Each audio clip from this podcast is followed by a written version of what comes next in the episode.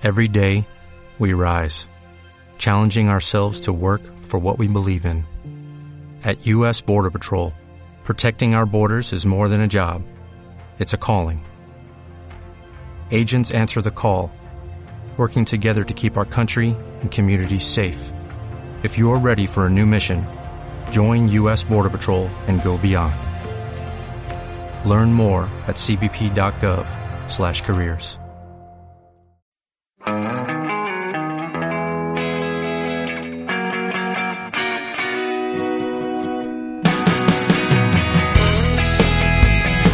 Hola, bienvenido a tu podcast Kaizen Lean, tu camino hacia la mejora continua.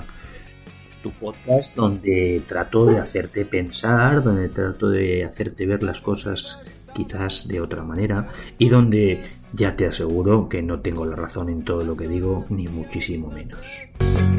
Se alargaban sin más, nada bueno, nada malo pasaba por de apuntarte al gamberreo, querías tontín, te lo digo y lo decía. Venga, pues eh, llegamos al episodio 53 de nuestro podcast y me gustaría contaros unas curiosidades del número 53. La primera y quizás más conocida, pues es el 53, el número atómico del yodo. Además, 53 es el número de países que tiene el continente africano. 53 países en el continente africano. Y 53, que quizás es la curiosidad eh, que más me, me, ha llamado la atención, porque no recordaba esto, ¿eh? 53 es el decimosexto número primo. ¿Recordáis lo que es un número primo? Un número primo es aquel que no puede ser dividido sino solamente por sí mismo, ¿eh? o algo así era la definición, ¿de acuerdo? Pues 53 es el decimosexto número primo. ¿Y cuáles son los 15 anteriores? Pues los 15 anteriores son el 2, el 3, el 5, el 7, el 11, el 13, el 17, el 19, el 23, el 29, el 31, el 37, el 41, el 43 y el 47. Y el decimosexto número primo es el 53. Todos estos números solamente son divisibles por sí mismos. ¡Qué bonito! Yo siempre fui, un poco friki de las matemáticas. Siempre me gustaron mucho las matemáticas. No me preguntéis por qué. ¿eh? Pero de hecho, cuando mis hijas, que ya están empezando la universidad y demás, me vienen con alguna duda de matemáticas y demás, les digo siempre, ¡ay, qué bonito! ¡Qué bonito es esto de las integrales! ¡Qué bonito es esto de las derivadas! Y me miran con cara un poco extrañada. Es, bueno, bueno, sí, sí. Puede ser, puede ser raro. Oye, pues vamos con el episodio número 53, ¿verdad? Que se llama Trabajar más o trabajar mejor. Vamos a por ello.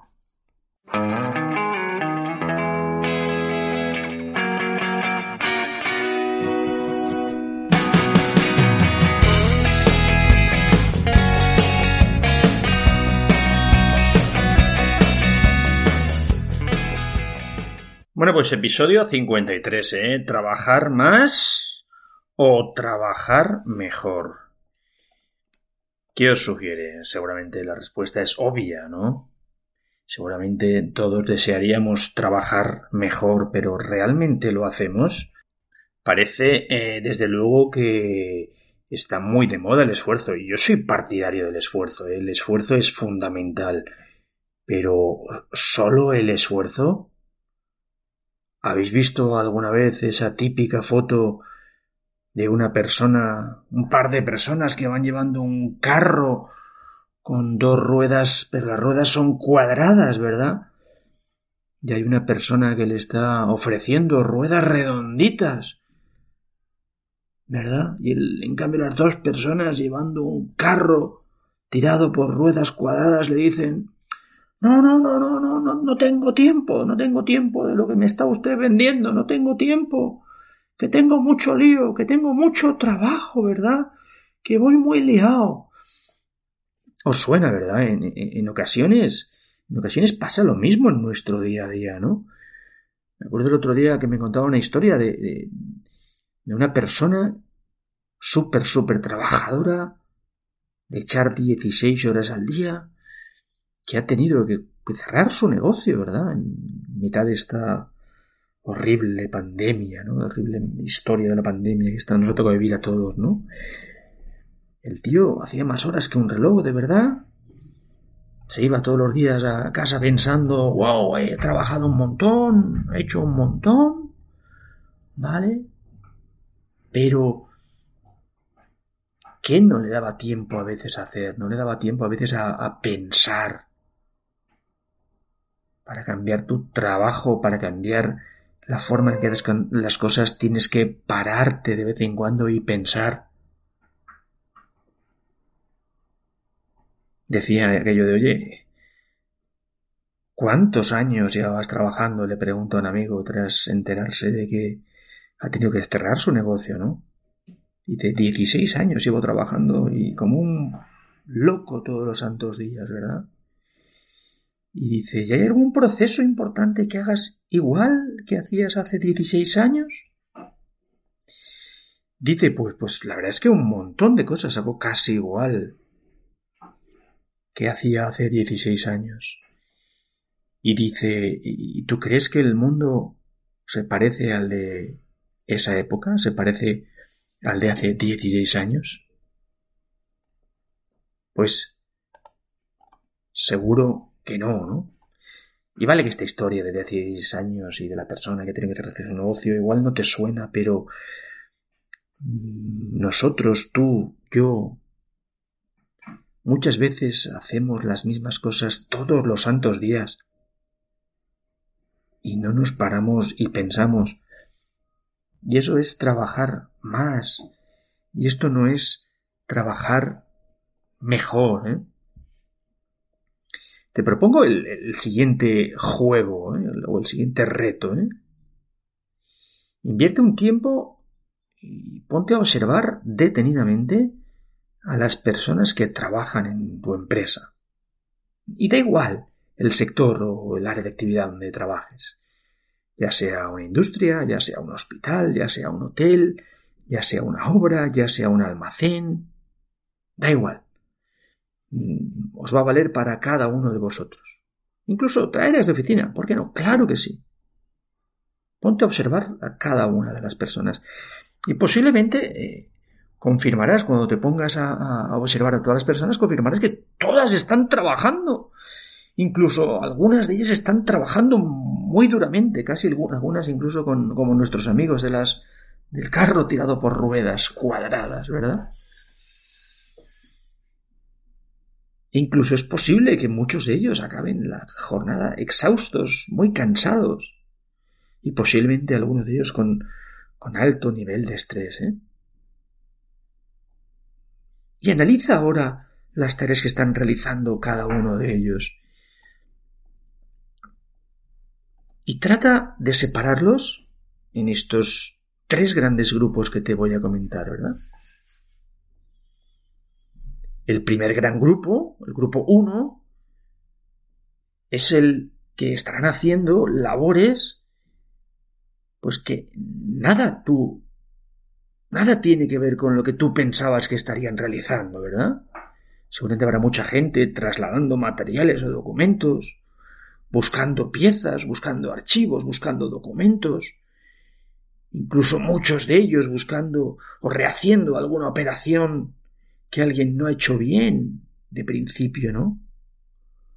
Algunos otros estarán esperando a alguna cosa que pase o que ocurra para continuar con su trabajo. Una persona en la oficina o en la administración está estará volviendo a introducir un dato posiblemente porque falte algo concreto en un pedido. O alguien en el almacén estará probablemente cambiando etiquetas por cualquier motivo, ¿no? El responsable del área estará resolviendo dudas sobre un pedido concreto. Y así, más o menos, con todo este tipo de actividades, nos pasamos el 55% del tiempo cada una de las personas de tu empresa, tú y yo, en actividades que no añaden ningún valor a tus clientes, a tus servicios, a tus productos. Y esto es el grupo 1 y es posiblemente el más numeroso. Bueno, posiblemente no. Sí, absolutamente sí, es el más numeroso. El tiempo que perdemos en actividades de no valor añadido que nuestros clientes, que tus clientes no están dispuestos a pagar en absoluto por ellas. Y ahora vamos al grupo 2, ¿no? El grupo 2 son aquellas actividades, algunas, aquellas cosas que has visto en, en, tus, las personas que has ido analizando, que quizás sí que tienen cierto sentido, ¿verdad?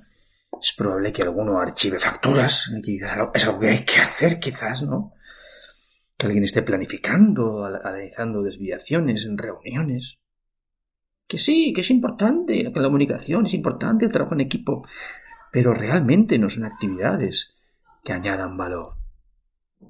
Que desde el departamento de sistemas estén haciendo una nueva base de datos o el jefe de sección esté asignando ciertas tareas a unas personas o a otras. O que otro esté ordenando su área de trabajo, ¿no? Sí, quizás son actividades probablemente necesarias pero para tu organización, pero tus clientes seguramente ni las valoran ni posiblemente estén dispuestos a pagar por ellas. Este grupo 2, insisto, es el segundo más numeroso. Son las actividades que sí, quizás tengan algo de sentido, quizás sean necesarias, pero tu cliente realmente no las valora, tu cliente no paga por ellas. Insisto, el segundo más numeroso, el primero grupo 1 en torno a las 55, 55% de actividades, este segundo grupo en torno al 30-35% de actividades que realizas, que realizan las personas de tu organización. Y vamos ahora con el tercer grupo, ¿no? El tercer grupo que es apenas un 10, quizás un 15%, en muchas empresas incluso menos de ese 10%, son aquellas que realmente están haciendo actividades, están haciendo cosas por las que tu cliente está dispuesto a pagar. Imagínate que eres una empresa que fabrica eh, muebles y te dedicas a la fabricación de muebles. Seguro que encontrarás operarios pintando sillas o pintando mesas, ¿verdad? Otros embalando el producto final, a carretilleros cargando el camión, otros imprimiendo las etiquetas correctas. Todas estas actividades, sí, estas actividades son actividades por las que los clientes pagarían. Estas actividades son las actividades, las únicas actividades que añaden valor a nuestros productos y servicios. Y seguro que se pueden mejorar, pero estas al menos añaden valor a nuestros clientes. Pero estas actividades apenas suponen el 5, el 10, el 15% de actividades que se realizan en tu empresa. Y sí, seguro que se pueden mejorar, insisto, pero para trabajar mejor, lo interesante, desde luego, es conocer, es identificar las actividades del grupo 1, las actividades del grupo 2 y tratar de minimizarlas, tratar de eliminarlas, invertir, perder el tiempo en cosas no necesarias, no vale para nada. Repetir algo, ir de un sitio para otro, Hacer cosas que el cliente no valora en absoluto no vale para nada. Y obviamente no te creas que es la responsabilidad de las personas que están haciendo cosas que quizás no deberían hacerse. Es tu responsabilidad si eres el responsable. Y es una oportunidad fantástica. Piénsalo desde esta perspectiva. Si estáis con un montón de operaciones que no añaden valor, si estáis haciendo un montón de actividades que no son las correctas y tu empresa incluso así va bien, imagínate la enorme oportunidad que tienes. Enfócate en aquello que no añade valor a tu producto o servicio y trata de minimizarlo, trata de eliminarlo pensando de forma distinta. Esto va de hacer las cosas de manera distinta. Si haces las cosas de la misma forma que siempre las has hecho, conseguirás lo mismo.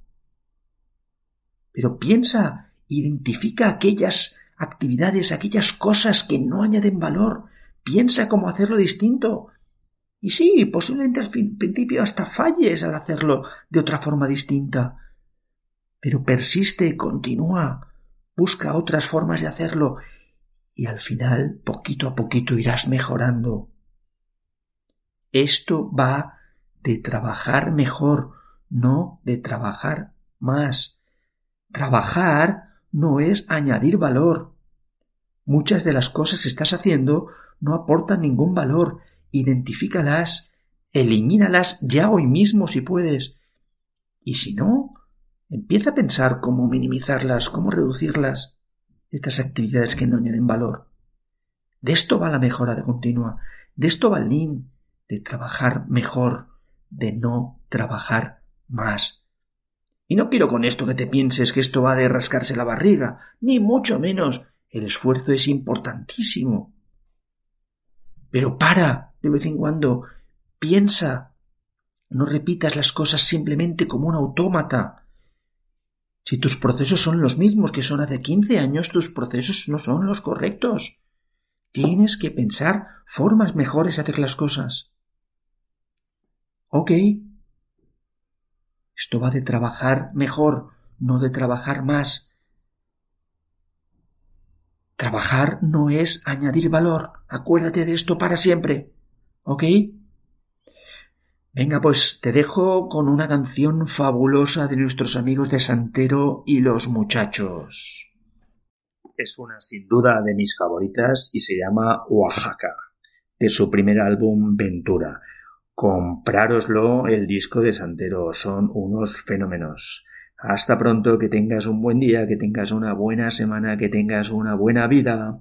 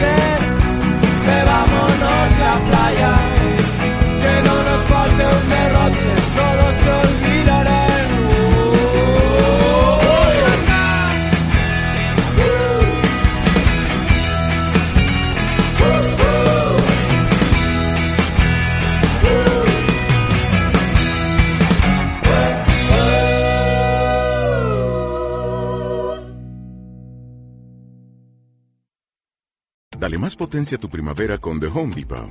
Obtén una potencia similar a la de la gasolina para podar, recortar y soplar con el sistema OnePlus de 18 voltios de Ryobi desde solo 89 dólares. Potencia para podar un tercio de un acre con una carga. Potencia para recortar el césped que dura hasta dos horas. Y fuerza de soplado de 110 millas por hora. Todo con una batería intercambiable. Llévate el sistema inalámbrico OnePlus de 18 voltios de Ryobi. Solo en The Home Depot. Haces más. Logras más.